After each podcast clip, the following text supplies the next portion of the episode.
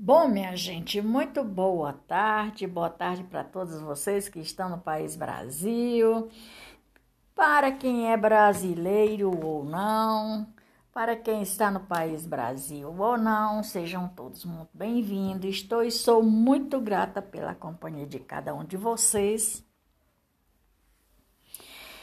Para quem está no país Brasil, são 16 horas e 56 minutos. Vou dar continuidade o resgate da história aqui de Machado de Assis com o conto de Luiz Negreiro. Luiz Negreiro foi ao quarto, lá encontrou Clara, encolhida na cama a soluçar. Ele que já se sentia culpado por ter segurado ela com força na sala, ao ver suas faces úmidas de lágrimas, sentiu-se ainda pior. Noutras circunstâncias, ele queria aos seus cairia aos seus pés e pedir perdão. No entanto, não foi o caso nesse momento, embora não pudesse ver chorar uma mulher, principalmente a sua. Pois é, meu bem, quando você for ter com uma mulher de verdade, seja qual circunstância as circunstâncias forem, primeiro pense, segundo pense, terceiro pense, quarto pense, quinto pense, sexto pense, sétimo pense, oitavo pense, nono pense, décimo pense antes de agir. Porque a mulher, ela é uma pessoa muito sensível como a película de uma rosa. A mulher é, tem as sensibilidades, as mulheres que são mulheres de fato e de verdade que gostam de um homem, né? Principalmente aquelas que amam e são amadas. Aquelas que transmitem e transbordam o amor para ser ressarcida a mesma altura. Ou seja,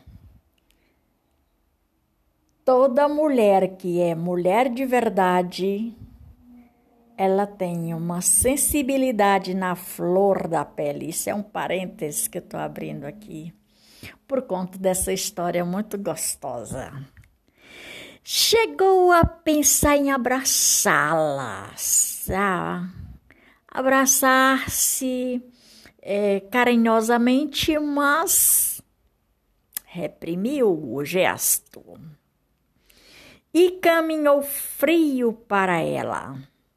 Ou seja, mais um parênteses.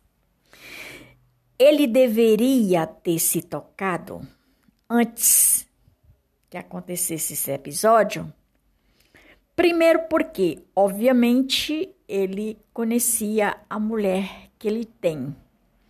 Segundo, ele conhece a si mesmo e sabe de que natureza ele é.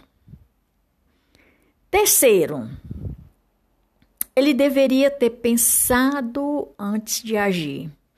Quarto, a atitude foi grosseira, grotesca e animalesca. Quinto, se ele tivesse pensado antes, não teria feito o que fez. Sexto, jamais ele feria uma alma delicada, carinhosa e amorosa. É... Sexto, jamais ele poderia se sentir um belo homem depois de uma tragédia. Sétimo, jamais ele poderia ser ter o mesmo pensamento de antes. Oitavo, jamais ele poderia pensar tal coisa sobre sua mulher ou a respeito de traições. Nono, que da qual ele fazia, tanto ele como o sogro, traições sobre suas mulheres. E décimo, por sua vez, ele deveria nunca ter pensado ou maldar do que ele viu. Ele deveria ter pensado antes, muito antes, no que ele viu, com outros tipos de pensamento que da qual ele usava. Eu acho que vocês me entendem do que eu estou falando. Então, não se preocupe, estou mais calmo. Ele, quando ele chegou para ela, disse: Não se preocupe, porque estou mais calma. Mais calmo, perdão. Mas eu preciso que você me responda. O que te perguntei, com toda a sinceridade que sempre teve comigo. Eu não estou acusando você de nada e nem podia, né? Acusar a esposa de nada. Só quero saber como foi parar em nosso quarto esse relógio. Foi seu pai que esqueceu aqui, por aqui? Não. Mas então, não me pergunte nada, respondeu sua esposa. Disse que não sei. Não sei de que é. Me deixe em paz. Obviamente, se ele tivesse um pouquinho de sensibilidade, jamais ele teria afrontado ela. Ou como ele pensasse que ela seria e praticava os mesmos atos que ele traições. Jamais, né? Ah, como ah, Luiz respondeu para ela e disse: Como te deixar em paz? Eu preciso saber o que está, o que está acontecendo na minha própria casa. No meu quarto, isso não é possível. Eu não posso suportar o marido voltava a ficar nervoso e tom de voz a cada sentença mais ameaçadora. Veja bem, abre aqui um parênteses e veja bem. Homens e mulheres. Eu sei que hoje é muito dificílimo a gente ter uma vida a dois, mas existe também a probabilidade de permanecer uma vida a dois e tem aí no meio entre os dois diálogos. Se você tiver diálogo entre você e a pessoa que da qual você convive, você vai muito longe. Obviamente tem que ser dos dois lados. Se o marido entende um pouco a esposa, mas em certos momentos fica diferente, isso é de praxe. Se a mulher entende o marido, mas em algumas circunstâncias fica diferente, isso é de praxe.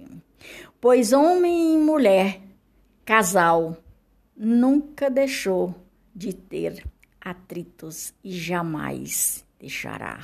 Agora, fácil de entender porque um prego não entra no outro e quando dois não quer, dois não brigam e dois bicudos não se beijam.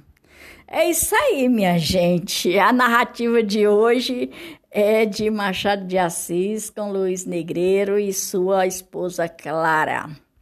E assim, o narrador complementa aqui é, com o aniversário de Luiz Negreiro, só parecia aumentar.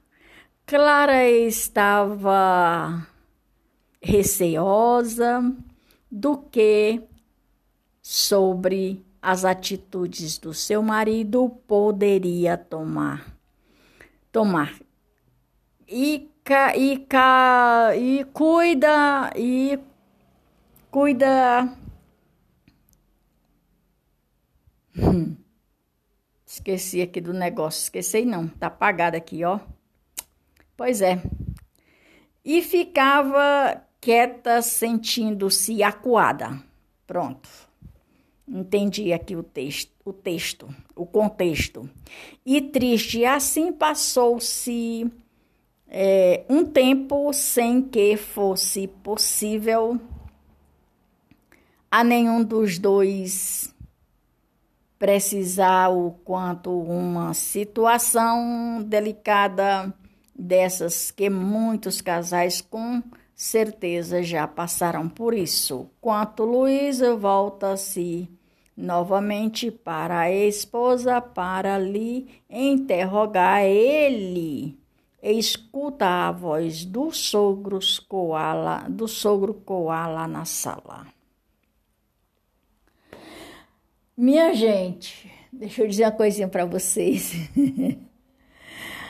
a falta de entendimento, a falta de diálogos para cada casal, homem e mulheres, existe que existe um atrito.